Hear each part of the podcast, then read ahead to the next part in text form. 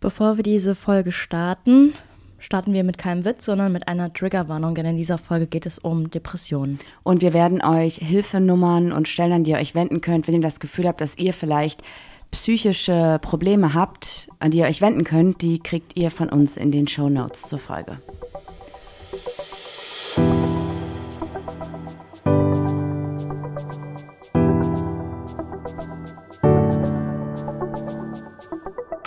Ach, Papa la Papp.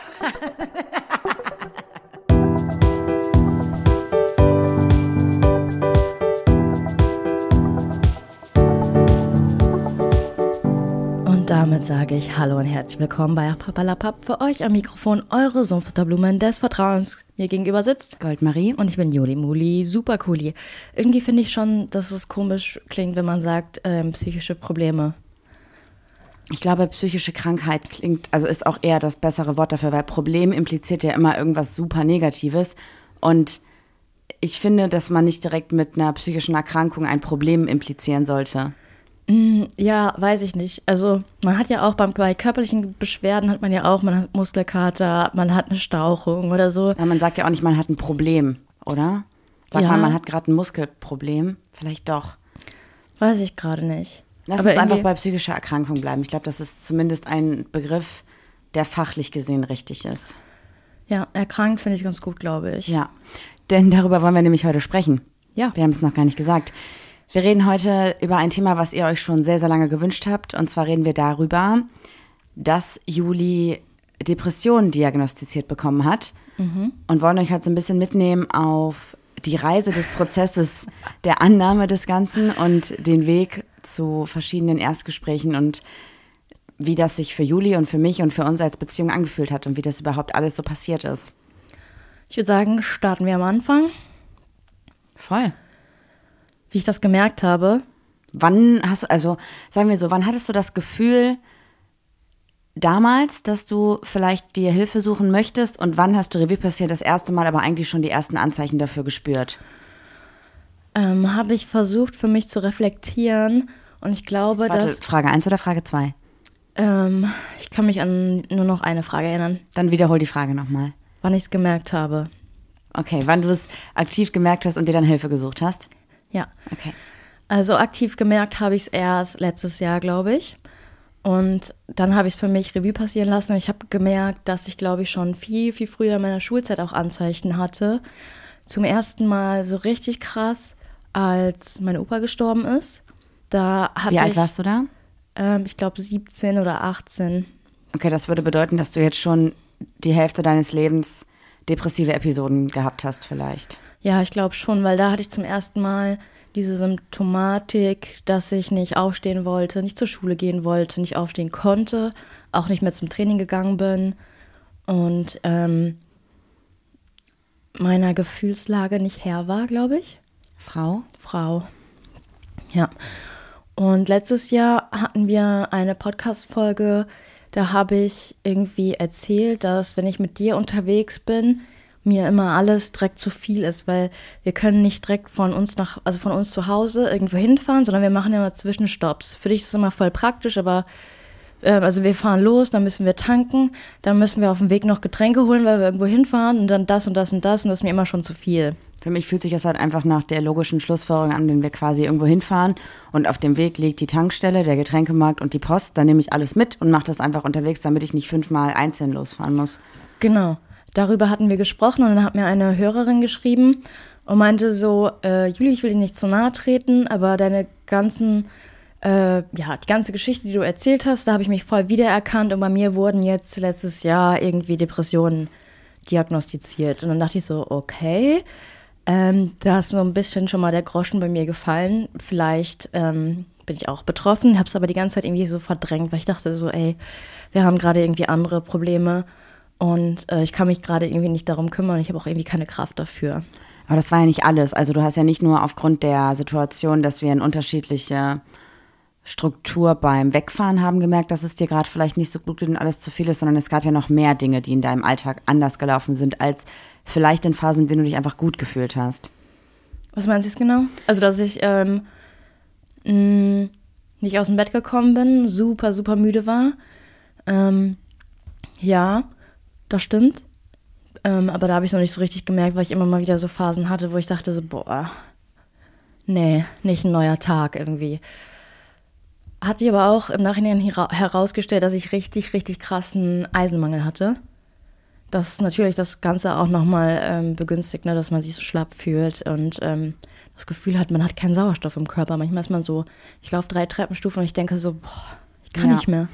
Und dazu kam ja auch noch, also neben dem, dass du quasi morgens nicht aufstehen wolltest, war es ja auch dann so, dass wenn du von der Arbeit gekommen bist, sagen wir mal 16.30 Uhr oder so, da hatten wir, das war vor allem die Phase, wo wir noch im Campingbus gewohnt haben oder auch bei unseren Nachbarn im Haus.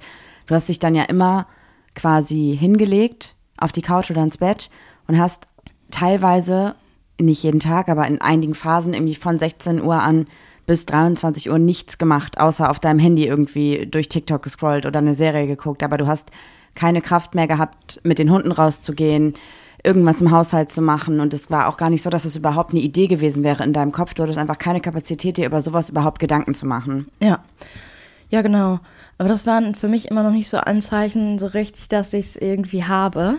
Weil sowas ver verdrängt man ja auch gerne. Und weil es ja auch immer so, so verpönt war eine Zeit lang irgendwie, ne? Ja, das war ja, weil das Problem ist einfach, finde ich, dass so die große Gesamtgesellschaft also ich erinnere mich daran, dass jetzt Menschen in meinem Umfeld, gerade Personen, die ein bisschen älter sind als ich, öfter sowas gesagt haben wie, und das ist jetzt ein Zitat, ja, hör mal, die Tochter von der, die ist ein bisschen gaga. Mhm, ja, ja. So, die, hat, die geht jetzt auch zu so einem Seelenklempner. Der hat, der hat nicht mehr alle Tassen im Schrank. Da, da krieg ich also. schon Vollkrise, so, das geht gar nicht. Aber das hat man, und auch selbst wenn das irgendwie im Spaß gesagt war, ist halt überhaupt nicht lustig und das macht halt direkt daraus, dass man, wenn man sich vielleicht nicht gut fühlt, Angst hat, irgendwie zu sagen, hey, ich glaube, ich habe psychische, ich habe eine psychische Erkrankung, wenn halt immer jemand sagt, ja, die ist ein bisschen ballerballer, die ist irgendwie ein bisschen bekloppt oder so. Nein, Mann, das ist halt einfach eine Krankheit so. Es sagt ja auch niemand zu dir, weil du dir den Arm gebrochen hast. Ja gut, da gibt es schon Menschen, die dumme Sachen sagen, aber du weißt, was ich meine, ne? Ja, auf jeden Fall. Und was mir gerade auch noch einfällt, ist, dass bei der Podcast-Folge damals, ich weiß nicht, ob es bei der war, von der du eben gesprochen hast, oder bei einer anderen, hatte sich ja auch eine Bekannte von uns gemeldet, die ja Psychotherapeutin ist. Und die hat ja gesagt, hey Juli, ich will dir nicht zu nahe treten, aber du hast ja selber schon in der Folge gesagt, dass du das Gefühl hast, dass du vielleicht Depressionen haben könntest, weil Leute dich darauf hingewiesen haben. Die meisten übrigens auch sehr respektvoll und bist du gerade offen dafür, dass ich dir was zu dem Thema sage? Und so ist es auf jeden Fall, ihr seid echt eine sehr respektvolle Community. Wir haben von euch wenig Hate und wenn ist das immer sehr konstruktiv und in den Einzelfällen können wir damit umgehen wenn es nicht so nett ist. Aber vielen, vielen Dank dafür auf jeden Fall. Und sie hat uns auf jeden Fall geschrieben, dass sie glaubt, dass dir ein Erstgespräch Klarheit bringen würde, dass sie das aber nicht machen kann, weil wir halt in einem ähm, Verhältnis zueinander stehen, was halt nicht okay ist, wenn sie deine Therapeutin wäre. Aber sie hat dir dann ja direkt den Kontakt vermittelt zu einer Person für ein Erstgespräch. Und ich glaube, ab dem Moment war es nee, doch klar, da oder? Du was. Ähm, ich hatte sie angeschrieben. Ah, sie hat, ah, aber sie hatte mir doch geschrieben. Ich weiß nicht. Sie mehr. hatte mir geschrieben, dass du dich gerne melden kannst. Und dann hast du dich, glaube ich, bei ihr nämlich proaktiv gemeldet. Ja, ja, so war das. Das war ähm, eine Situation, wo ich mich in der Mittagspause hingelegt habe und mir einen Wecker gestellt habe für eine Stunde. Alleine, dass ich schon in der Mittagspause schlafen musste. Und dann irgendwie aus einer Stunde irgendwie vier Stunden geworden sind, obwohl ich halt die ganze Nacht schon geschlafen habe. Und ich hatte echt wirklich keine Kraft, gar nicht. Ähm, ihr müsst euch das vorstellen, ich habe mir von einem Freund so ähm, Schraubzwingen ausgeliehen, so große, ähm, weil wir irgendwas verleimen wollten. Und er hat gefragt, so, hey, kannst du mir die wieder mitbringen? Ich so, ja klar, gar kein Problem. Ich habe eine angehoben, ich habe sie nicht hochbekommen. Und dann so ein paar Monate später, ähm, als es mir dann wieder besser ging, als ich auch die, die Tabletten dann genommen habe, habe ich so gesagt, Marie, kannst du mir kurz helfen, weil beim letzten Mal habe ich nicht mehr eine hochbekommen. Ich weiß nicht, wie ich drei transportieren soll. Und ich hebe diese Schraubzwinge oder wie auch immer das heißt an und dachte mir so, what the fuck, die ist nicht schwer. Also die war schon schwer, war nicht so schwer, wie ich es in Erinnerung hatte. Und ähm, das war auch so ein Punkt, wo ich dachte, krass, macht schon einen heftigen Unterschied. Aber ich wollte noch sagen, dass ich auch ganz oft das Problem hatte, dass ich sage, okay, das, was bei uns jetzt passiert ist, ist schon krass mit dem Hochwasser.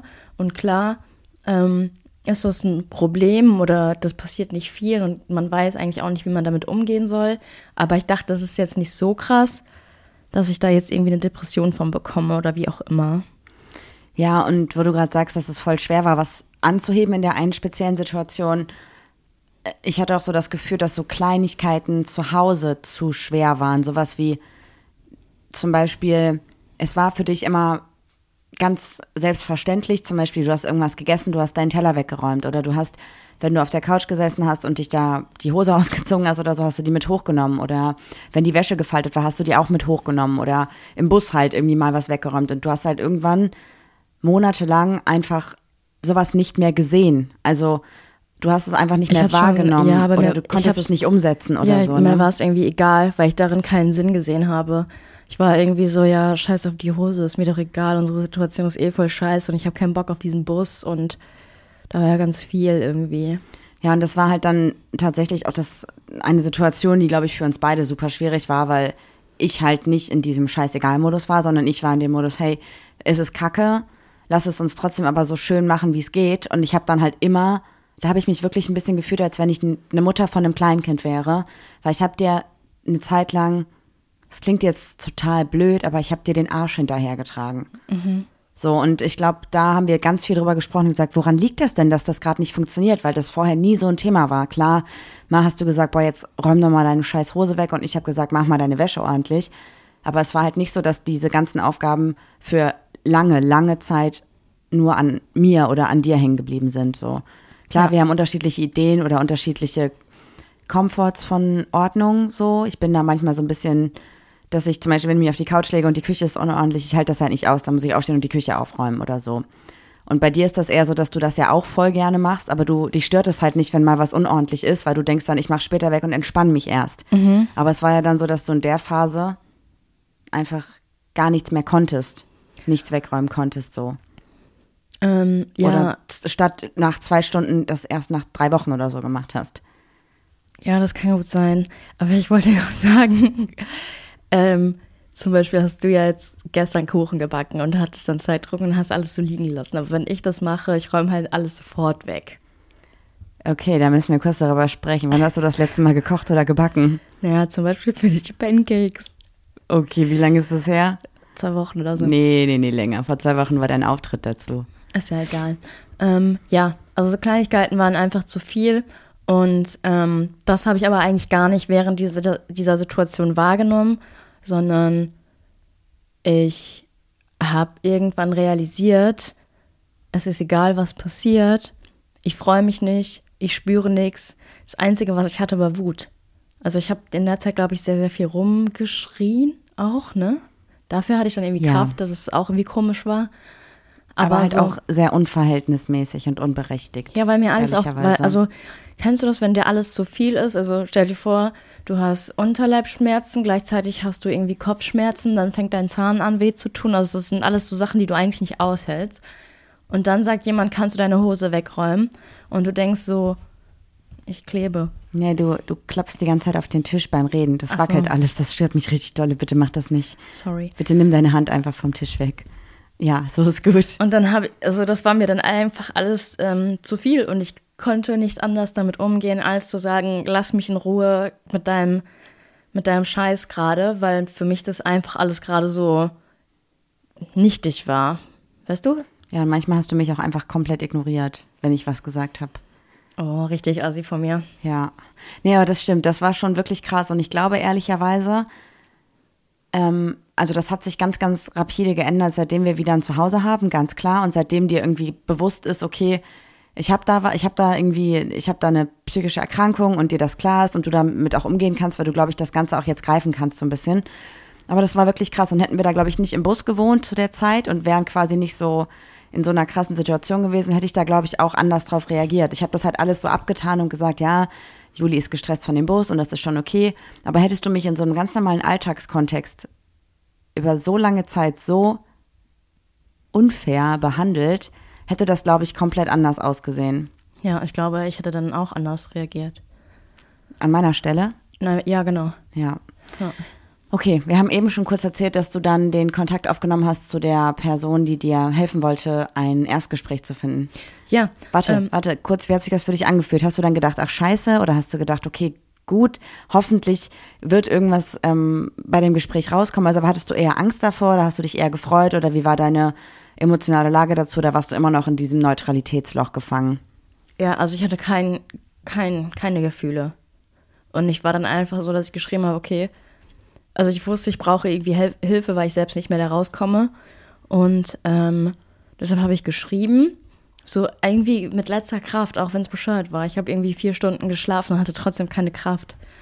Und äh, habe dann irgendwie geschrieben, so ja, mir geht's richtig schlecht irgendwie, ich kann gar nichts mehr, kannst du mir bitte irgendwie helfen, was ich machen soll? Und dann hat die Person mir das halt ähm, aufgeschrieben, an wen ich mich wenden soll und an eine Freundin von ihr quasi.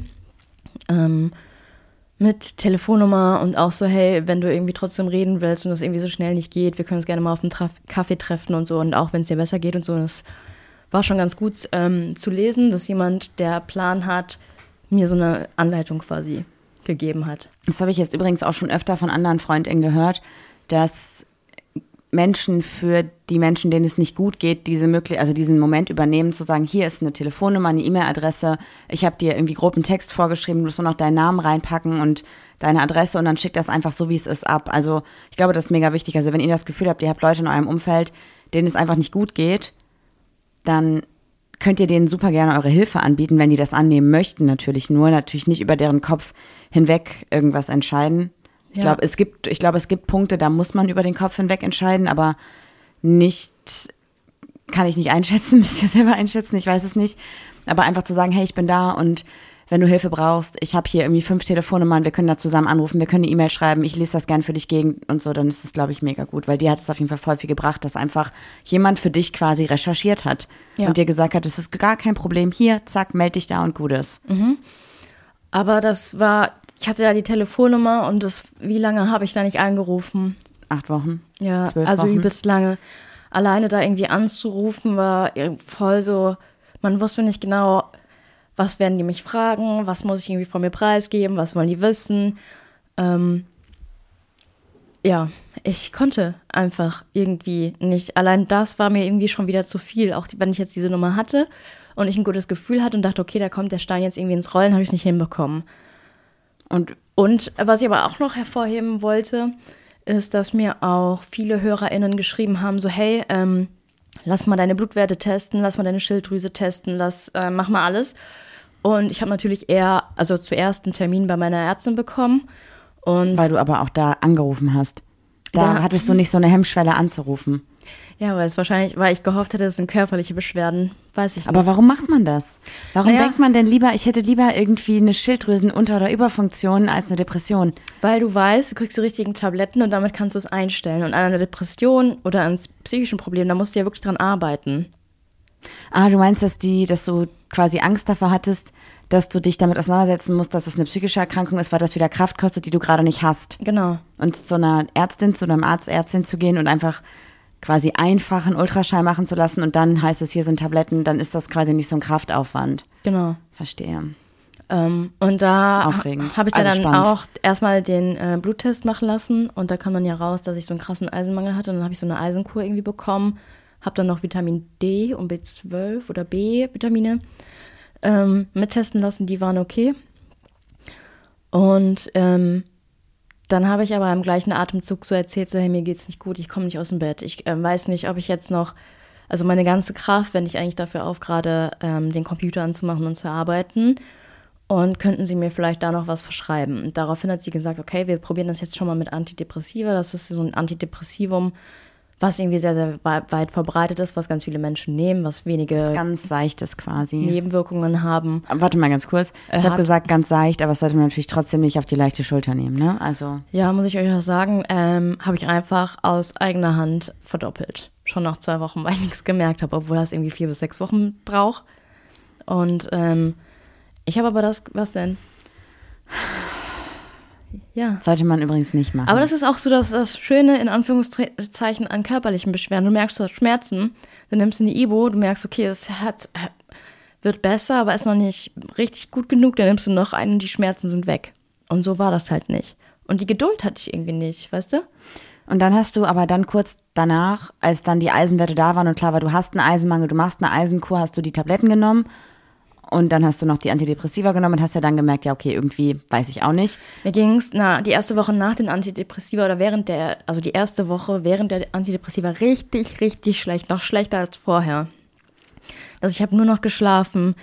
Ich war so abgeschlagen, so müde, ich konnte fast gar nichts mehr. Die ganze Kraft, die Juli hatte, und das ist jetzt kein Witz und auch nicht irgendwie, ähm, irgendwie salopp gesagt, die ging wirklich für die Podcast-Folge drauf, die wir aufgenommen haben. Mehr Zeit für Freizeit, also für Aktivitäten, sei es jetzt Sport, mit den Hunden spazieren gehen oder irgendwas. Das gab es einfach sieben Tage die Woche nicht. Es gab eine Podcast-Folge und mein Gefühl hat mir irgendwie schon samstags gesagt, du bist schon gestresst davon, dass du wusstest, wir nehmen am nächsten Tag eine Folge auf.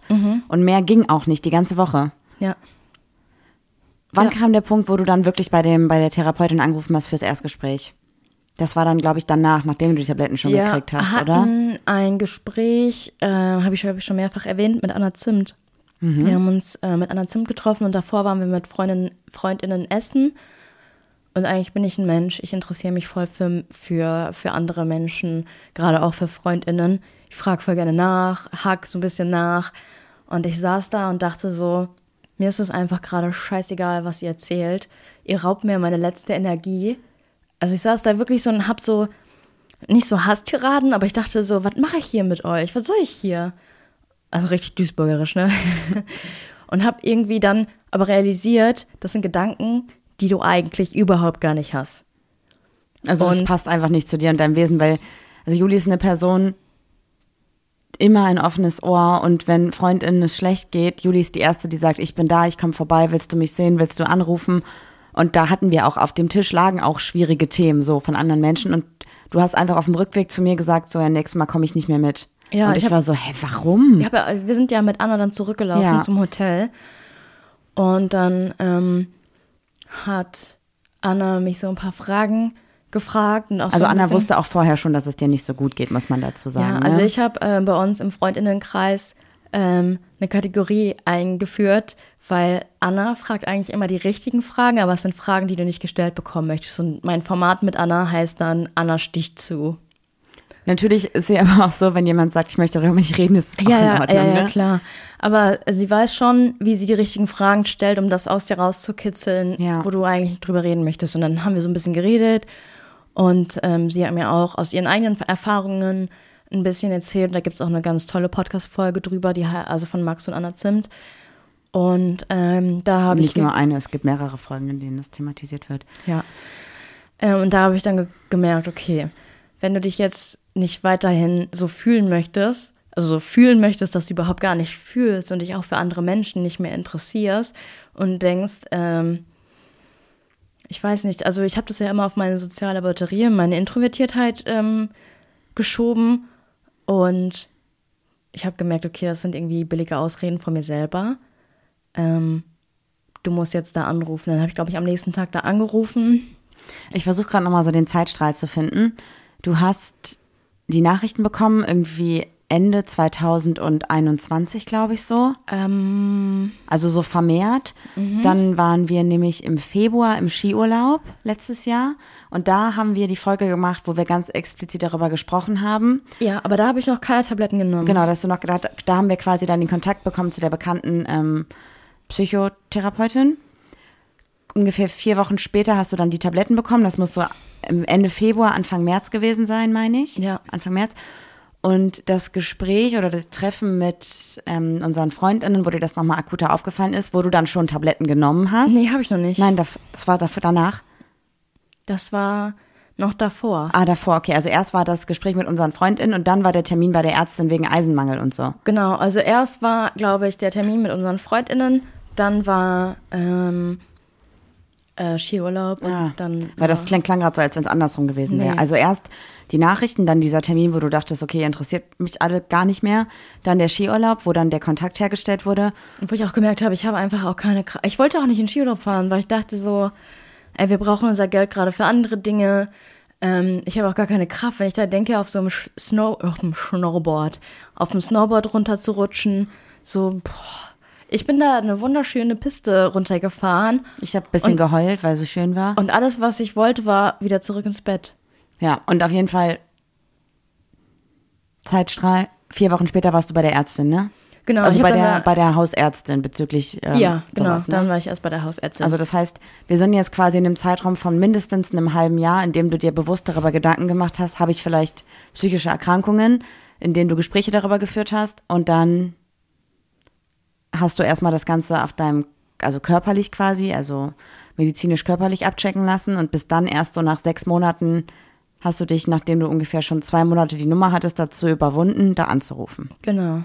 Weil Anna Zimt dir gesagt hat, Juli, ich glaube, das wäre gut, wenn du da anrufst. Ja. Ja, einfach game-changing person. Voll. Und ähm, ja, dann habe ich da angerufen und es war eigentlich halb so wild. Ich habe da so gesagt, so, hallo, ähm, mein Name ist Muli. ähm, ich hätte gerne einen Termin zum Erstgespräch. Und dann meinen sie so, ja, alles klar. Ähm, dann sagen sie mir noch mal irgendwie ihren Geburtsdatum, ihre Adresse. Dann ähm, gucke ich mal in den Kalender und dann sagt sie so, ja, irgendwie Freitag, 12 Uhr. Und ich war so, heute ist Mittwoch, also in zwei Tagen. Okay, ich, ich weiß nicht, ob ich kann. Natürlich konnte ich. Aber ich war so, nee, also können Sie mir nicht, also in meinem Kopf war so, können wir nicht einen Termin in drei Monaten machen oder drei Wochen oder so? Warum dann jetzt direkt in zwei Tagen? Aber vielleicht ist das auch genau das. Ich glaube sogar, die Praxen sind ja auch dazu verpflichtet, Erstgespräche anzubieten. Weiß ich gar nicht. Ich habe das irgendwo letztens noch gelesen. Ja, und dann hatte ich am, an dem Freitag dann direkt mein ähm, Erstgespräch und ich war so, ja, okay, was, was muss ich wohl erzählen? Wo baut sie irgendwie nach? Und mein Kopf war so, keine Ahnung, ne? Ähm, muss ich meine dunkelsten Geheimnisse erzählen? Was, keine Ahnung, da musste ich erstmal so einen Fragebogen überhaupt ausfüllen, ähm, ob ich irgendwie andere Tabletten nehme, irgendwie, ich glaube noch, ob ich äh, Suizidgedanken habe, ähm, sowas alles mhm. irgendwie. Ähm, wie ich mich fühle nach dem Aufstehen. Ich weiß gar nicht mehr, was da alles noch drin stand. Du hast, glaube ich, den Fragebogen sogar auch ähm, gesehen, aber der war von, von Pia, aber der von einer aus anderen der, Institution noch aus mal. der Praxis war so ähnlich. Ich kann euch jetzt schon mal verraten, das war nicht das einzige Erstgespräch, was Juli geführt hat. Ja. Und ähm, ja, dann war ich da beim Erstgespräch und sie hat mir so erzählt, ja, warum ähm, sind Sie denn hier? Also gar nicht so, geht's Ihnen schlecht? Warum, äh, warum glauben Sie, dass Sie jetzt hier hin müssen? Weil ich auch dachte, so, ich muss mich irgendwie rechtfertigen dafür, dass es mir nicht gut geht. Dann habe ich einfach so ein bisschen erzählt, was so die letzten Monate passiert ist. Und dann meinte sie auch so, ich glaube, sie hat gemerkt, dass ich irgendwie alles so lustig überspiele. Ähm, dann hat sie auch so gemerkt, also hat sie auch so gesagt, so, man darf halt nicht vergessen, dass ähm, sie und ihre Partnerin halt so das wichtigste Standbein im Leben verloren haben, kurzfristig halt oder übergangsweise, nämlich das eigene Zuhause. Und natürlich kann es einem da irgendwie schlecht gehen. Und natürlich ähm, ist das dann ja auch dieses, äh, diese Machtlosigkeit, die man auch hat. Man kann gegen die Situation einfach nichts machen. Dann sind natürlich auch noch ganz andere Dinge vorgefallen. Darüber haben wir dann einfach noch so ein bisschen geredet. Und danach habe ich mich eigentlich ganz gut gefühlt und dachte, okay, das war alles gar nicht so schlimm. Warum habe ich es die ganze Zeit so rausgezögert? Ja, und dann kam leider der kleine Dämpfer, weil dann natürlich eine Warteliste kam, ne? Mm, Ja, also natürlich, also ich wusste, ich bin dann auf einer Warteliste, weil natürlich auch gerade durch ähm, Corona auch ganz viele Menschen gerade noch Hilfe brauchen. Aber es war für mich schon mal so ein erster Schritt und ich habe direkt so gemerkt, ich glaube, mir geht schon besser. Jetzt war ich einmal da, fühle mich direkt ein bisschen besser. Aber vielleicht auch, weil du ganz lange diese Angst davor hattest, was da passiert. Ich glaube, das ist auch diese so ein- Angst abgefallen. Ja, genau, so, so, so eine Und- Last von den Schultern. Das war ungefähr sechs Wochen, nachdem du die Tabletten eingenommen hast. Also das heißt, da hätten, also haben wahrscheinlich auch die Antidepressiva angefangen zu wirken. Ähm, nee, ich glaube, die, also die haben bei mir irgendwie länger gebraucht. Okay, aber es wäre Also, vom Zeitraum her so gewesen. Ihr erinnert ne? euch ja, dass ich vor ein paar Wochen, ein paar Monaten gesagt habe, mir geht's gut. Ich habe erst das Gefühl, dass es da anfängt zu wirken. Aber ich habe die auch eigenmächtig einfach verdoppelt, habe das meiner Hausärztin gesagt. Die war natürlich auch nicht ganz so begeistert, aber meinte, okay, wenn sie glauben, sie brauchen mehr. Ähm, Die ist übrigens eine Haus, also die, die Person, die das verschrieben hat, darf das auch verschreiben. ja, Das ja, ist- genau. Ja, ähm, und dann war ich natürlich erstmal auf der Warteliste. Und dann haben alle gesagt, es gibt noch PIA, PIA, also PsychologInnen in Ausbildung. Meld dich da bitte. Da bekommst du auch einen ähm, Therapieplatz und da hast du auch die jüngeren Personen, die du dir eher wünscht. Ja, weil, also ich habe sogar letztens noch gelesen, dass es PIA, also dieses Ausbildungsinstitut, ich hoffe, das ist jetzt komplett richtig, was ich sage, nicht nur hier in Düsseldorf gibt. Nee, es gibt auch ähm, in Wuppertal, also hat mir eine Freundin neulich Genau. geschickt, tatsächlich auch. Also das ist auf jeden Fall eine Möglichkeit, wo man offensichtlich auch direkt ein Erstgespräch immer bekommen muss und aber auch die Möglichkeit bekommt, eher einen Platz zu finden, weil dort meistens PsychologInnen quasi arbeiten, die noch nicht seit 30 Jahren einen KundInnenstamm haben oder PatientInnenstamm haben. Ja, oder die, die dir sagen, die so richtig angeeldert sind, die so sagen, ja, Also, dass sie lesbisch geworden sind, das ist wahrscheinlich auf die Beziehung zu ihrem Vater zurückzuführen oder so. Nicht pauschalisierend. Davor hatte ich nämlich auch Angst, dass Das haben wir gehört schon. Das hat eine Genau. Freundin von uns nämlich erlebt. dass, wow. Ja, dass man einfach jemanden hat, der einfach so raus aus der Zeit ist. Man darf übrigens natürlich auch, selbst wenn man einen Therapieplatz angeboten bekommt, darf man auch sagen, ich fühle mich mit der Person nicht wohl und den Platz ablehnen. Ja. Bitte, das, das Wichtigste ist, dass ihr euch mit euren TherapeutInnen wohlfühlt. Genau. Und dann habe ich aber auch wieder Ewigkeiten gebraucht, da, um überhaupt anzurufen bei Pia, weil ein- einfach auch anrufen, um mich zu melden, für mich schon wieder eine große Herausforderung war. Und ich dachte so, ach, ich habe ja jetzt das Erstgespräch gehabt und ich bin da jetzt ja schon auf einer Warteliste.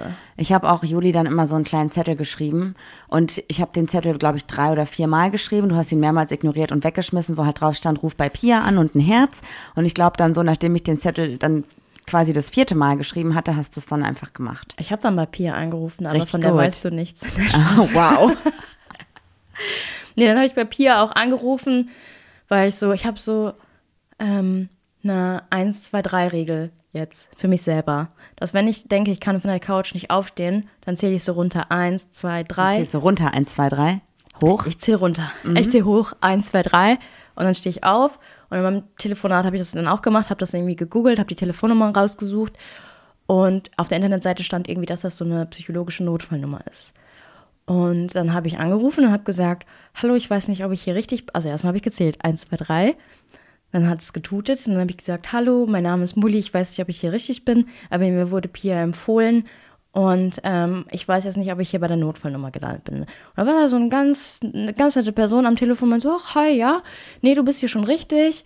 Ähm, der hat dann aber tatsächlich gefragt, ähm, warum glaubst du, dass du einen Platz brauchst, aber so voll nett. Ne? Also nicht so judgy, sondern einfach so, hey, vielleicht auch um dich irgendwie zu, zuzuordnen, in welchem Bereich, ob Tiefenpsychologie oder Verhaltenspsychologie ja. oder so. Der hat mich dann so ein paar Fragen ähm, gestellt, wie ich auch, also dann habe ich auch gesagt, dass ich bei einer, schon bei einem Erstgespräch war und die Psychologin die Vermutung hatte, dass ich vielleicht leichte bis mittelschwere Depression habe, ähm, wobei ich die leichte Depression, also das heißt, glaube ich, leicht bis mittelschwer. Und du Ähm. würdest das leicht aber streichen. Ja. Okay. Ja, ist doch voll gut. dann- Das hättest du vor einem Dreivierteljahr nicht gesagt. Hättest du gesagt, nee, ist gar nicht so schlimm. Ich brauche nur ein bisschen Eisensaft supplementieren, dann geht's mir ja, wieder gut. Einfach ein bisschen mit zwölf. ähm, ja, die, ähm, er, das muss ich auch noch erzählen, weil die Therapeutin vom Erstgespräch hat gemerkt, also hat am Ende des, des ähm, Gesprächs gesagt, ist Ihnen während des Gesprächs irgendwas aufgefallen? Und dann habe ich gesagt, also ich weiß jetzt nicht, Oh, wie worauf lange sie, habt ihr denn gesprochen beim Erstgespräch? ich glaube so 45 Minuten. Und dann habe ich gesagt, na, ich weiß jetzt gar nicht, worauf Sie hinaus wollen. Da meinte sie so, na ja, wenn Sie müde sind, haben Sie Guarana-Tabletten. Wenn Sie irgendwie, ähm, ich weiß auch nicht, Muskelschmerzen haben, dann haben Sie hier Magnesium. Dann habe ich oder wenn ich nicht schlafen kann, habe ich Melatonin. Dann habe ich gesagt, naja, ich habe für jede Situation irgendeine Tablette, weil ich hoffte, also ich irgendwie gehofft habe, dass irgendeine Tablette mich retten kann, glaube ich. Und das war auch schon mal so, ein- so ein Aha-Moment. Ähm, dann aber nochmal zurück zu Pia. Also Aber warte ganz kurz. Das heißt, sie hat dir quasi so ein bisschen vorgehalten, dass du offensichtlich eine Person bist, die sehr, sehr viel Wert auf Tabletten legt und sich darauf eher verlässt als quasi auf eine Therapie. Ja, das und ist, glaube ich, auch vielleicht so ein bisschen das, was ich am Anfang gesagt habe. Wenn du ähm, Beinschmerzen hast, nimmst du eine Ibu und hoffst, dass sie hilft. Und ich glaube, so war das auch. Ich bin müde. Vielleicht hast du deswegen halt auch deine Antidepressiva eigenmächtig hochgestuft. Ja, na klar. Ich dachte, Ich weiß nicht, ob man da ein Muster sieht. Ja, keine Ahnung. Ja. Zurück zu Pia. Zurück zu Pia, Die genau. nette Person am Telefon hatte ich ein bisschen gefragt, warum du glaubst, dass du einen Platz verdienst. Verdienst klingt, wow. Verdienst das wow, mal nee, komplett falsch. zurückspulen. Die nette Person am Telefon hat also gefragt. Hat dich gefragt, nicht warum du glaubst, dass du einen Platz brauchst, sondern warum du dich gerade schlecht fühlst. Genau. Super. Wow, Ja. wie kann man so viel Scheiße labern? Das Tut mir, ich muss es noch? drinnen lassen, es tut mir leid. Aber ich lasse es drinnen, einfach weil das kann mal sein und dann kann man es revidieren. Ja. Oder? Oh Ja. Gott, jetzt fühle ich mich schlecht. Weiter bitte. Auf jeden Fall habe ich dann auf die Fragen geantwortet. Es war auch so ein bisschen so, ähm, haha, ja, okay. Dann trage ich sie jetzt mal hier auf die Liste ein. Äh, ist es okay für Sie, wenn wir Sie ähm, telefonisch erreichen oder möchten Sie lieber per E-Mail oder per Post? Und dann habe ich gesagt, ähm, lieber, also Sie können sich, können sich bei mir melden, egal wie. Und den Fragebogen haben Sie dann per Post geschickt. Und den habe ich dann nach Hause bekommen, sollte ihn ausfüllen und der lag wieder war- ein, zwei Wochen bei uns, glaube ich. Ne? Eins, zwei Wochen ist echt sehr untertrieben. Aber dein Zeitstrahl funktioniert nicht, weil dann wären wir jetzt im Hier und Jetzt. Der lag da wirklich sehr. Also, ich weiß, du hast den bekommen und ich glaube, ich habe dir auch wieder Zettel geschrieben, dass du das ausfüllen sollst oder dir bei WhatsApp immer mal geschrieben, so, hey, hast du an deinen Fragebogen gedacht? Hey, wenn du heute mal zwei Minuten Zeit hast, füll den mal aus. Zwei Minuten war übrigens heftig unterschätzt, weil Judy hat, glaube ich, 40 Minuten gebraucht, um den auszufüllen. Das war ja auch, das waren mehrere Seiten. Ja, es war also sehr, da sehr musste viel. man auch jetzt nur ankreuzen und sagen, Aber es ist ja voll fühlt. anstrengend. Man muss sich ja Gedanken machen. Da, da stand ja so von eins bis zehn. Wie würdest du dich einordnen, wenn du Ja. morgens aufstehst? Und das ist voll schwierig. Da muss man sich ja auch Zeit für nehmen. Das habe ich halt überhaupt nicht gewusst. Ja, da stand auch so drin, da haben sie früher andere in der Schule gemobbt und so, unter anderem. Oder hatten sie schon mal irgendwie Erfahrungen mit irgendwelchen Substanzen oder sowas? Also ganz, ganz viele Sachen, die einfach viel waren. Ja. Den habe ich dann aber ausgefüllt und abgeschickt und dann habe ich aber keine Rückmeldung mehr von Pia bekommen. Und unsere liebe Nachbarin hat unseren Podcast auch gehört und meinte so, meine gute oder meine beste Freundin, die arbeitet auch bei einer Psychologinnenpraxis und ich habe sie jetzt einfach mal gefragt und wenn du willst, kannst du am Freitag einen Termin haben. Zum Erstgespräch. Ja. Einfach Und ich so, weil, auch ganz gut auf, nicht Funfact, sondern ganz wichtige Info. Wir haben ganz, ganz viele Freundinnen, die gerade auf dem Therapieplatz warten und auf Wartelisten stehen und die nutzen trotzdem die Möglichkeit, zwischendurch zu Erstgesprächen zu gehen.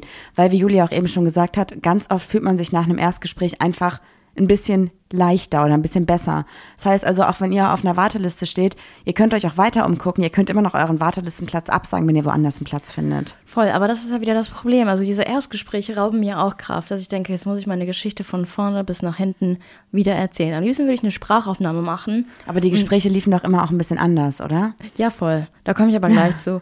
Aber trotzdem ist irgendwie so, dass ich so denke, immer die gleiche Leier. Ich will doch die Geschichte auch gar nicht mehr hören. Ja, ich glaube, ehrlich gesagt, wenn du eine Therapie machst, dann gehört Reden schon dazu. Ja, Es tut mir leid, wenn ich dich jetzt damit überrascht habe. total desillusioniert. Juli dachte, sie kriegt da Tabletten und geht wieder. Ein paar Happy Pills. Nee, auf jeden Fall ähm, habe ich gesagt, das war, das war Donnerstagabend, als ich mit ihr dann gesprochen habe, so über den Zaun. Und ich so, was, Freitag? Ich in meinen Arbeitskalender geguckt, ich so, ja, okay, kann ich richten. Wusste ich auch schon vorher. Da bin ich ähm, Freitag, habe ich so gesagt, dann schick mir bitte die Adresse. Sie meinte so, ja, meine beste Freundin weiß Bescheid.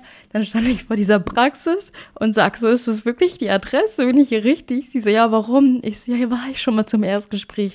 Die so, egal, geh jetzt rein und rede mit der. Ich so, ja, okay. Und dann bin ich da so hoch.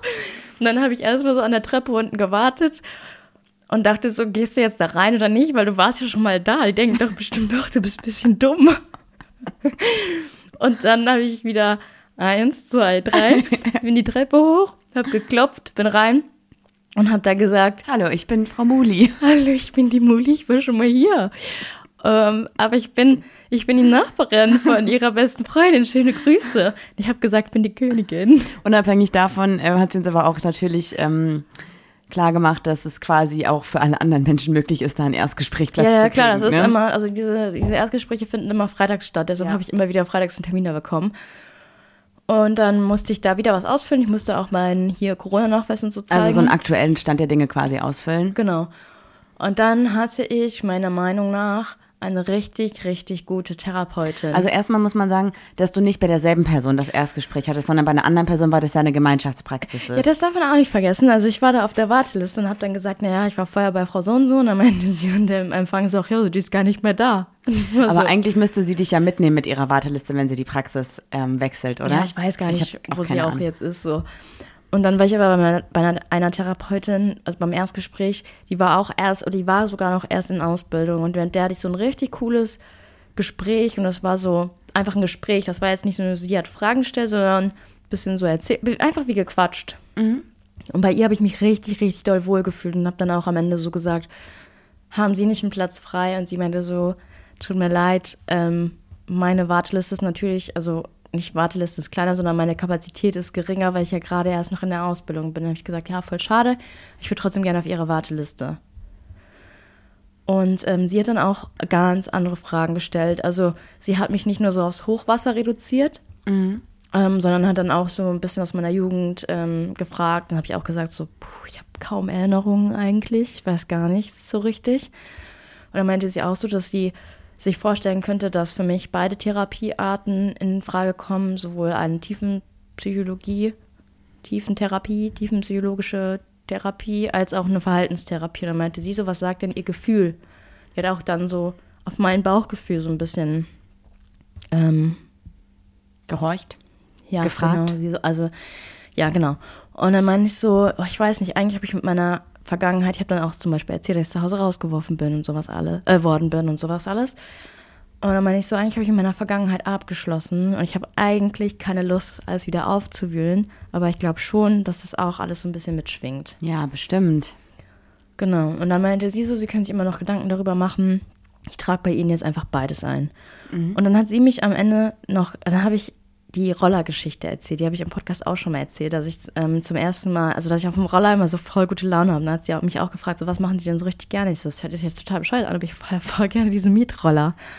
Und dann habe ich ihr diese Geschichte erzählt und das war auch so schön, weil sie hat sich auch, also hat auch darüber gelacht. Also humormäßig auf einem Level quasi, ja, genau. Ja, schön. Und das ist dann natürlich auch so ein schönes Feedback, dass es nicht so eine klinische Situation ist.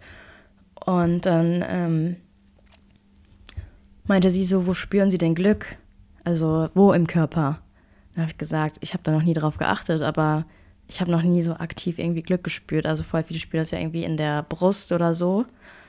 Und dann ist mir aufgefallen, wenn ich traurig werde, merke ich es in den Händen. Und wenn ich wütend werde, auch. Also dann kriege ich so ein Kribbeln in den Händen. Aber Glück kann ich, kann, kann ich nicht nennen. Mhm. Das war auch, das war eine richtig, richtig gute Frage. Und die frage ich manchmal auch noch so FreundInnen. Ja, und da bin ich dann jetzt auch wieder auf der Warteliste. Aber jetzt tatsächlich auch schon ein bisschen weiter oben, weil Juli hat natürlich auch noch mal sehr lange sich da nicht gemeldet, aber dann, weil sie die Therapeutin so cool fand, da angerufen und gefragt, hey, wie sieht's eigentlich aus? Weil nämlich auch Pia gesagt hat, circa sechs Monate bis du einen Platz bekommst und das wäre jetzt quasi rum gewesen, aber bei Pia ist leider immer noch nichts frei. Also bei Pia ist das so, die haben ihre Liste, da stehen die Leute drauf und wenn ein Platz frei ist, gehen die chronologisch genau. Liste. So aber ab. das machen die ja auch in den Praxen so, oder? Ja, genau. Aber da konnte ich dann halt erfragen, so, ja, ich bin jetzt irgendwie schon seit sechs Monaten, warte ich schon. Können Sie mir da vielleicht einen Stand nennen? Bei Pia konnten sie es nicht. Und ähm, in der Praxis haben, sie haben die gesagt, naja, du bist gerade auf Platz 20 ungefähr. Wie flexibel bist du denn? Und dann habe ich gesagt, ich nehme mir Zeit dafür. Also egal, wann Zeit ist, ich nehme die Zeit. Und dann haben die gesagt, dass es auch schon mal ganz gut ist, dass ich flexibel bin, weil voll ja. viele können natürlich nur nachmittags und ich könnte mir das dann natürlich irgendwie. Ne? Mit der Arbeit äh, die, die ähm, Mittagspause einfach schieben, dass du da einfach nicht genau, Mittagspause genau. gehst. Ähm, und dann meinte sie, dass ähm, sobald irgendwas frei wird, die sich halt bei mir melden werden. Das Hast ist auch schon wieder zwei Wochen her, ne? Ja. Aber da auch wieder anzurufen, war auch wieder voll der Akt, weil ich dachte, irgendwie verstehe ich das Prinzip nicht, dass man sich da proaktiv melden muss, weil äh, man hat ja keine andere Wahl, man muss ja irgendwie die Information bekommen, aber man kann ja eigentlich gar nicht, weil man so, man hat so unsichtbare Fesseln irgendwie. Weißt du, es ist so, wie als würde die, die Depression wäre so ein Geist, so ein durchsichtiger Begleiter, der dich einfach so von hinten umarmt und du willst zum Telefon greifen, aber du kannst gar nicht, weil es so fest, dich so festhält. Das ist auf jeden Fall eine schöne Metapher. Ja, danke. Äh, es tut mir total leid, das sagen, also ich fühle das nicht. Mhm. Ich, ich kann das, also ich habe zwar mal Tage, an denen ich sowas nicht schaffe, aber dann stehe ich am nächsten Tag auf und sage mir so, boah, du hast gestern wirklich nichts geschafft, jetzt haust du heute rein. Ja. Also manchmal komme ich auch nachmittags nach Hause und kann nicht mehr einfach so und dann schlafe ich. Mhm. Aber das passiert sehr, sehr selten und dann ist es bei mir einen halben Tag so und dann ist wieder gut. Ja. So, ich habe, glaube ich, ich glaube, ich habe einfach keine Depressionen. Ja, herzlichen Glückwunsch. Also sehr froh einfach. Ich dachte auch, mich würde es niemals treffen weil äh, äh, strong independent woman, so gar kein Problem. Hey, du aber bist immer noch strong and independent, gerade weil du darüber sprichst und dich damit auseinandersetzt, bist du noch stronger. Ja, aber das war ja mein Denken von damals. Ja, danke, Gesellschaft, ey. danke, ihr kleinen Pisser. Ja. Ja. Ja, und das war eigentlich meine Geschichte, wie ich es realisiert habe und wie ich auf dem Weg gerade bin. Weiterzumachen. Weiterzumachen. Lass uns mal hier einen kleinen Cut machen, weil ganz viele haben noch gefragt, wie es mir damit geht.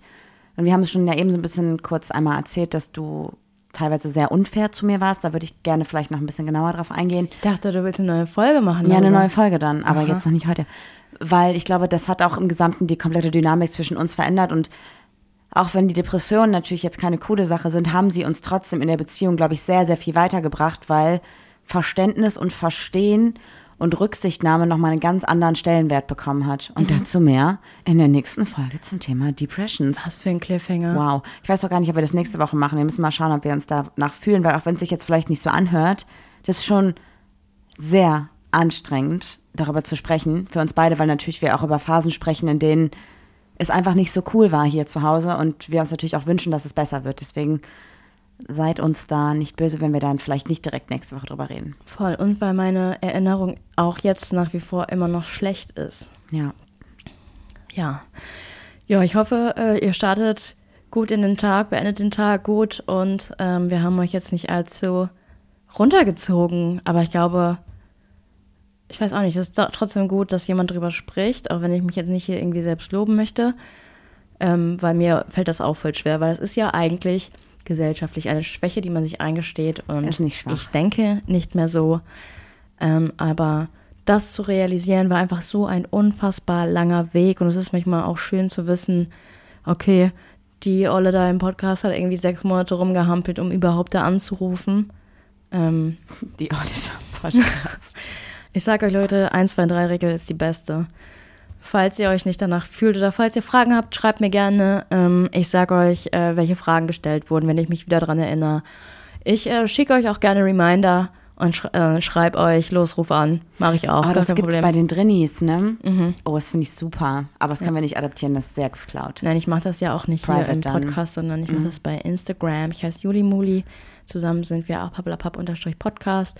Und Folgt die mit den roten Haaren heißt Goldmarie-podcast. Ihr könnt uns übrigens bei Spotify auch bewerten und eigentlich müsst ihr mal einfach alle fünf Sterne da lassen, dafür, dass Juli über dieses Thema spricht, weil das eine krasse Überwindung für sie ist. Was ist Richtig das denn Erpressung hier? Richtig Erpressung. Und damit sage ich Ciao, so mach's gut, bis nächste Woche. Tschüss.